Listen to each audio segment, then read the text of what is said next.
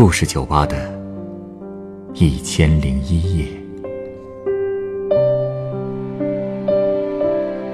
本节目由北京人民广播电台故事广播与凤凰网有故事的人频道联合制作。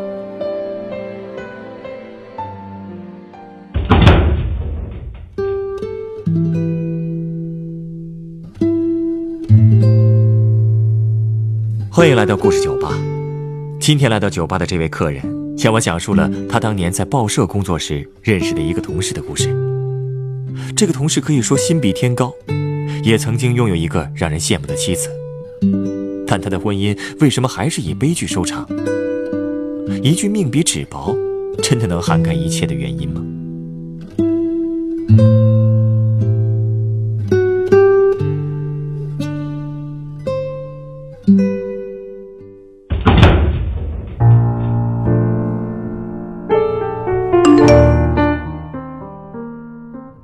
闺女，照片我看了，小伙子人长得是不错啊。你说他怎么怎么有才，我也信，但我还是不想见他。哎，你可千万别把他往家里带啊！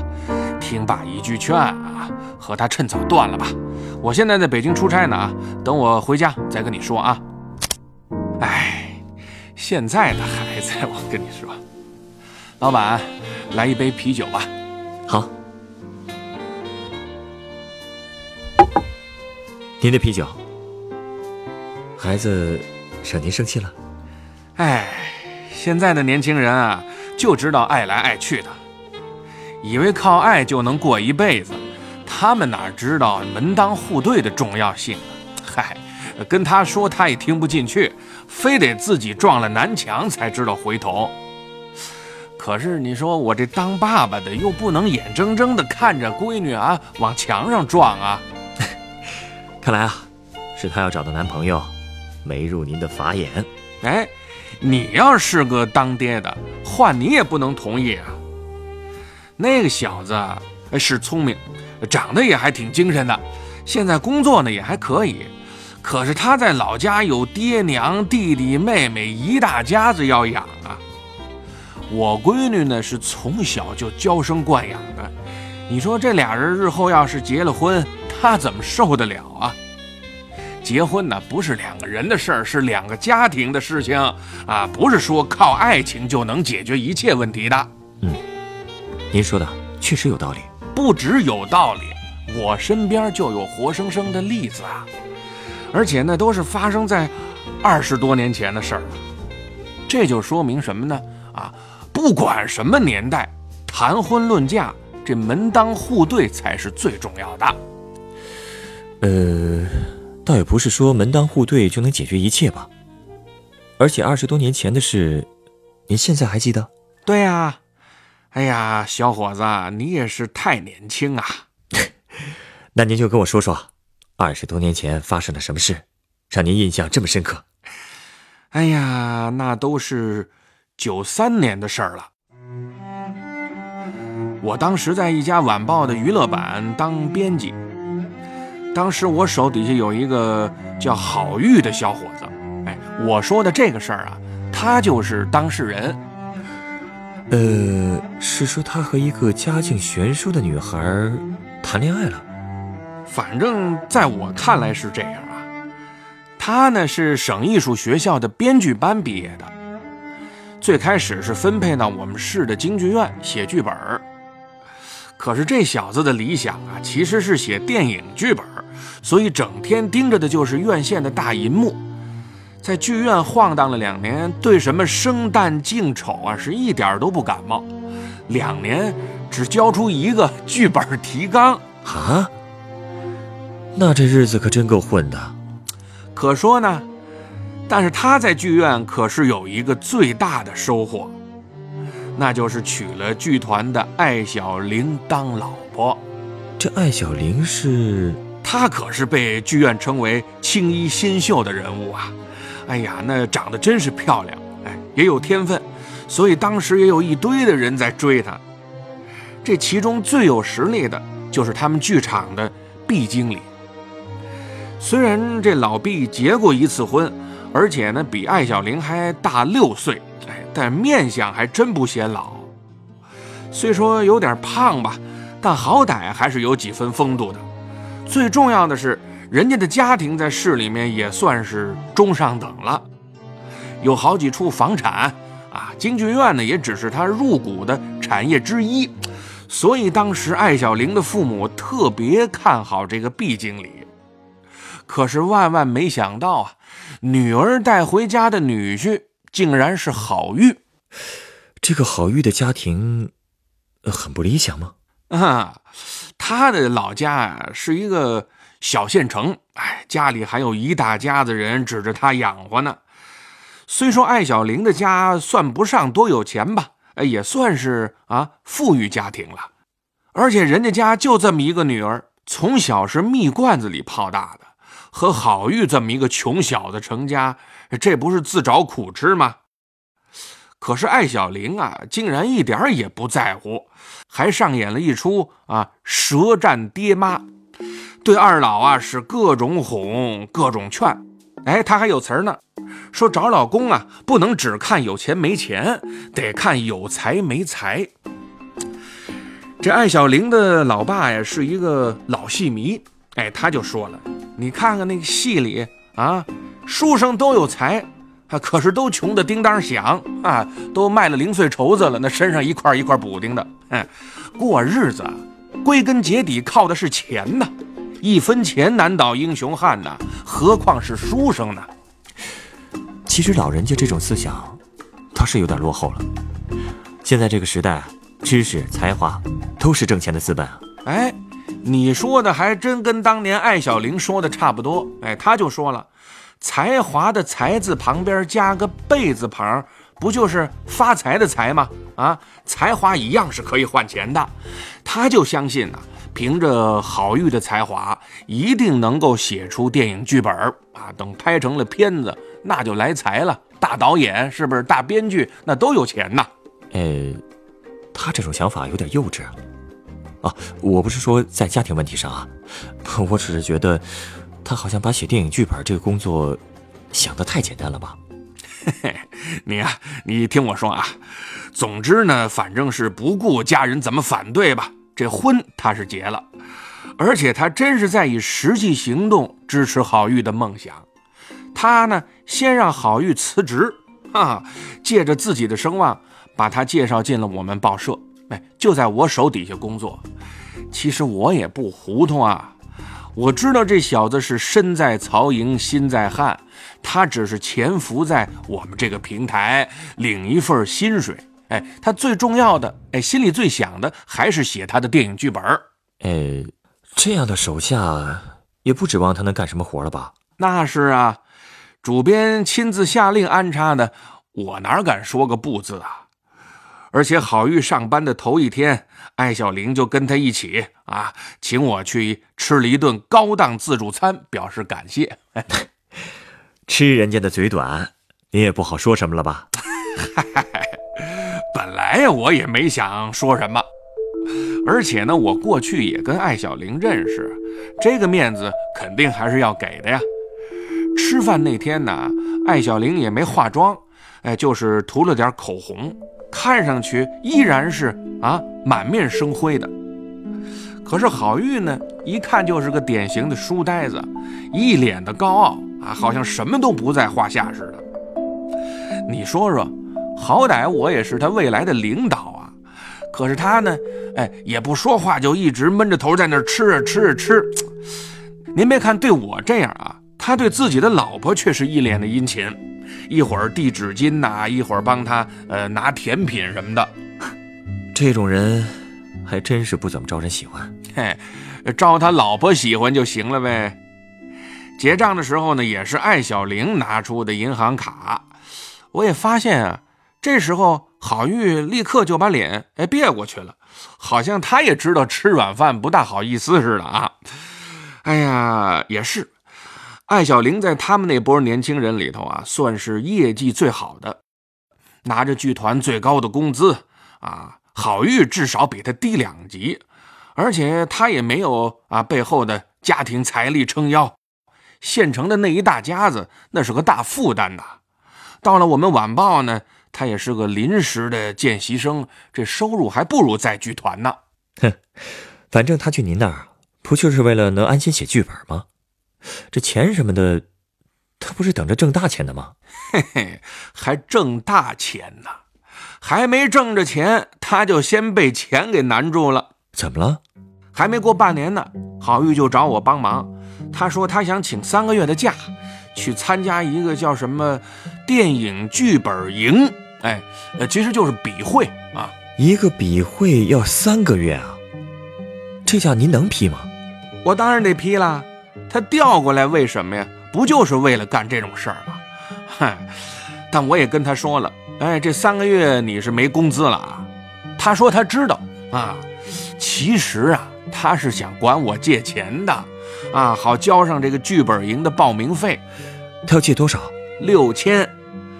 要说这六千块在九几年啊，虽然不算多，但也不算是小数了。就是啊，哎，他怎么不跟老婆借呀？他老婆不是挺支持他的吗？哎，我也问了他了，啊，他就全跟我说了。原来头俩月呀，剧团那边集资建房。艾小玲看上了一套九十九平米的户型，可是要一万五千块钱。艾小玲是鼻涕眼泪、拱手作揖的求他父母支援，可是最后老两口只答应借给他们五千。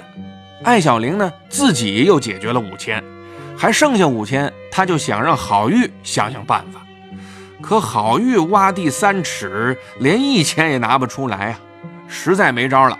他们只能要了一套六十多平米的小房子。哟，那这事儿啊，是够憋屈的。所以啊，艾小林跟郝玉发了好一通的火，他是指着郝玉的鼻子吼啊，说啊，你还算是个男人吗？啊，你为这个家出过多少钱？你这么倒贴着我吃软饭，你一点都不脸红吗？这话也够伤人的。可不，可是女人一生气啊。啊，真是什么话都说得出来，你说对吧？郝玉也跟我说了，哎呦，当时真是恨不得找个地缝就钻进去，哎，当时差点还跳楼了，可他又没有勇气死，所以他特别想抓住这个剧本营的机会。但是那六千块钱，他实在是张不开嘴管老婆要了。说着说着，他就开始啊，居然就拿手捶自己的脑袋，哭的那叫一个惨呐。我跟你说，一个大男人这种哭法，我还是头一次看见。哎呀，那您最后借给他了吗？我也是真拿不出那么多钱呐。但最后那个剧本营，他还是去了。哦，谁借给他钱了？嘿，是艾小玲从剧场的毕经理那儿借来的。毕经理？哎，等等，艾小玲帮他借的，他怎么又愿意帮忙了呢？嗨，郝玉坐火车走那天，我跟艾小玲一块儿去送的。他跟我说呀，那次吵完架，他也觉得自己说的太伤人了，特别后悔。所以一听说剧本营的事儿呢，他就决定砸锅卖铁也要凑足这笔钱。他先去找他父母，可是老两口说用钱是给郝玉上剧本营干那个，那不行，死活都不答应。他们还骂呢，骂自个儿的闺女太贱了啊！自己眼看着就成了剧院的头牌演员了，还这么低三下四的啊，倒贴这么一个没出息的男人，嘿！所以最后没辙，艾小玲就去找毕经理了。所以毕经理就痛快的借了，痛快倒是挺痛快的，但是借钱的时候啊，他也说了。一个大男人竟然舍得让自己的老婆求爷爷告奶奶的为自己借钱，这太丢人了。艾小玲听这话，脸上就跟烧着火炭似的。她本来都想一走了之了，可是毕经理还是把她拦住了。哎，又说什么？别说几个钱了，就是为你两肋插刀，我也脸不变色，心不跳。然后当场就到柜员机取钱去了。哼，我就说嘛，这个毕经理啊，这么痛快的借钱，就算没所图，好歹也得在嘴上发泄一下，可让他逮住机会了。哎呀，那郝玉在剧本营学的怎么样啊？六千块没白花吧？还说呢，他呀空着手回来了，什么都没落着啊。他当初之所以那么想去啊，主要是冲着主办方的承诺，说什么凡是参加剧本营的完稿的剧本都会有赞助商投资列入拍摄计划，哎，才能好实现他的编剧梦啊。可结果呢，那么多人写的剧本，只有一部剧本入选了，其他的都是做个样子。合着这上当了，这是？嗨，就是个套，骗钱的。所以啊，他就像个霜打的茄子，彻底蔫了，继续回到我手下干活。剧本的事儿呢，他是再也没有提过。艾小玲是什么反应，我也没问他。不过光看着郝玉一天不如一天的脸色啊，我就知道他在家呀也过得不怎么样。后来呢，又发生了一件雪上加霜的事儿。又怎么了？没过多久。郝玉的弟弟在县城读完了中学，就来我们那儿打工了。他这个弟弟长得是人高马大的，就在一个小区当保安。可是当保安呢，哎也不老实。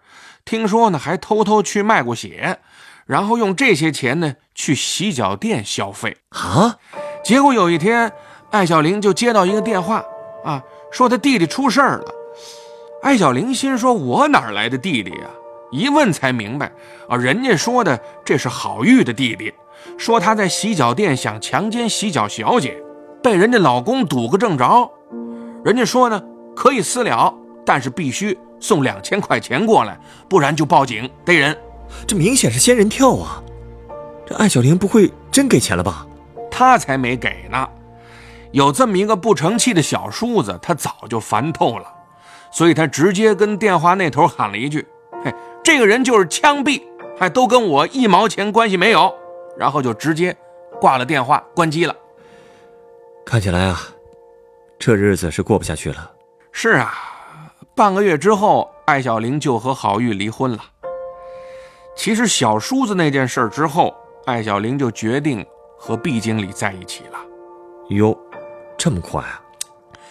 嗨，我听说啊，是因为艾小玲生气。自己偷偷跑到剧场的角落里抽闷烟，被毕经理看到了，艾小玲心里难受啊，就抱着毕经理大哭了一次。哎，你看，这不水到渠成了吗？哎呀，也行吧，反正看上去啊，毕经理对他也是真心的。哎，也是处心积虑啊。哎，听说离婚的时候啊，毕经理给了郝玉三千块钱，哎，说这就算是。分手费，可我觉得这更像是遣散金啊！哎，因为毕经理提了个要求，就是让郝玉拿了钱必须离开我们那个城市，不能再回去了。哼，这毕经理也是够狠的呀！嗨，怎么说呢？人之常情嘛。可是就是可怜了郝玉呀，就这么灰头土脸的被扫地出门了。最后还是我给他摆了一桌践行宴，请他吃了顿火锅。这回吃的时候啊，他可再也不像头一次跟我吃饭那样目中无人了，还一个劲儿的跟我说谢谢谢谢。其实我能看得见，他的眼眶啊是红的。看他那个样子，我也跟着难受。其实我心里也有一句话一直想跟他说，也没敢说。你想说什么？我想说啊，兄弟，别怨天怨地了，也别怨艾小玲，他给过你机会，可谁让你不争气呢？说的是啊。后来啊，又过了一个多月，毕经理就和艾小玲领了结婚证，趁着剧场重新装修的功夫，哎，他们飞了一趟国外。回来的时候啊，两个人是多带了两个大行李箱啊！嚯，真是不少买。嗯，剧场呢这时候也装修完了，上演的第一出戏就是艾小玲挂头牌的《凤还巢》。其实艾小玲学的是荀派，这出戏是梅兰芳梅先生梅派的代表作，他并不擅长。不过之所以选了《凤还巢》，估计也是。毕经理的主意，估计啊，他是喜欢这个剧名吧。凤，应该指的是艾小玲。她最终嫁给了毕经理。哼，这也就意味着春游还朝了，是吧？哎，想的挺明白嘛。所以我说呀，门不当户不对的婚姻是不会长久、不会幸福的。嗯，我还是觉得，其实这个悲剧的根源不在门不当户不对上面。啊？那在哪儿啊？啊，您稍等，我先送您一杯鸡尾酒。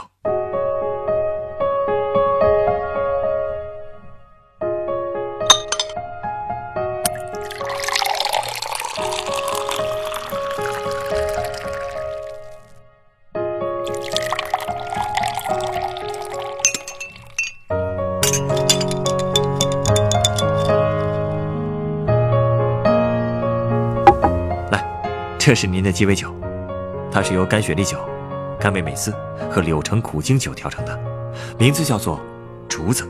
嗯，别说，这种淡淡的绿色还真有点竹子淡雅的味道啊。哎，对了，你刚才说故事的重点到底在哪儿啊？我讲的故事，难道我还不知道重点在哪儿？其实呢，同一个故事，不同的人往往会有不同的看法吧。您讲的这个故事，从根本上说，悲剧的根源还在于郝玉自己的性格和处事方式。这也是我为什么送您这杯竹子的原因。我没明白，什么意思啊？其实一开始您就说了，郝玉一直梦想着做电影编剧，所以对眼前的工作毫不上心，哪怕是自己的领导也不放在眼里。正是他这种缺乏自知之明的心高气傲，才是悲剧的根源。我认为，做人就应该像竹子一样，把根深深地扎进土里。从小小的竹笋开始，就拥有着稳重坚韧的性格。这样一节一节慢慢的生长，才有可能高耸挺立，离天空越来越近。或许郝玉确实有才，但他却做不到脚踏实地，只是急于冒进，所以这份才华，也只能白白的浪费。